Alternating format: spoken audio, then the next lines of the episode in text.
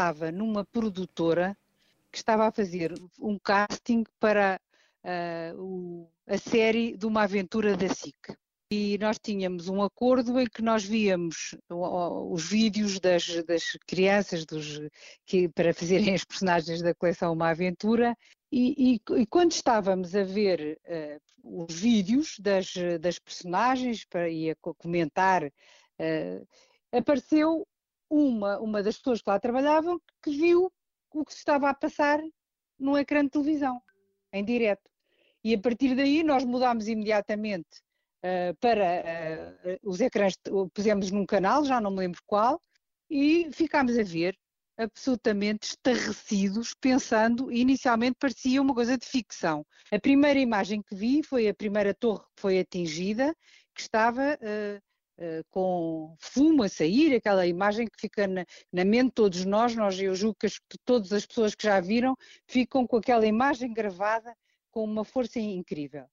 E o que é mais horrível é que depois ficou, ficámos todos, a produtora não tinha assim tanta gente, nós estávamos todos juntos a ver uh, o que estava a passar e de súbito aparece outro avião e vai furar a outra torre.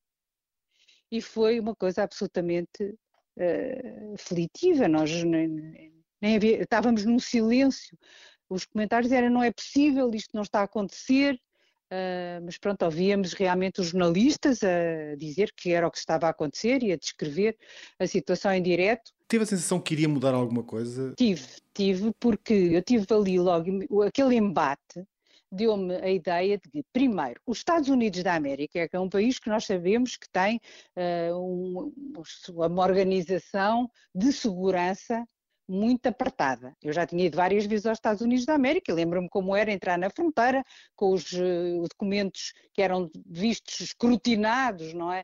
Uh, de fio a pavio, que sabemos, que sabemos perfeitamente que os americanos têm muito cuidado com a segurança, que havia toda, todo, todo pronto, que há, nós não sabemos exatamente os pormenores, mas sabemos que existem e que, e, e que dão muita atenção. E se tinha acontecido aquilo num país como os Estados Unidos, o mundo não era seguro.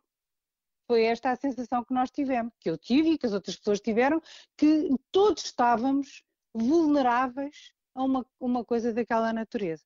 E também tivemos consciência de que o terrorismo internacional era muito presente na nossa época e que tinha meios que eram inimagináveis antes de ter acontecido uma coisa daquelas.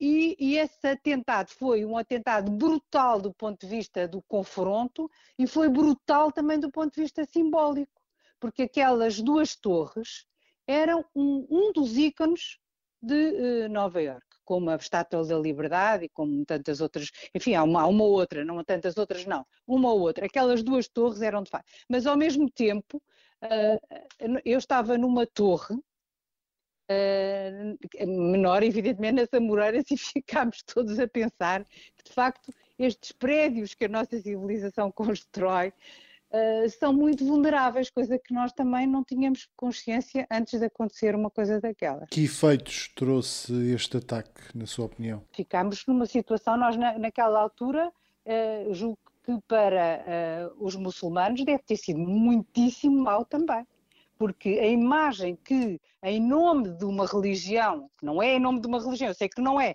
mas, mas eles invocam a religião, os terroristas.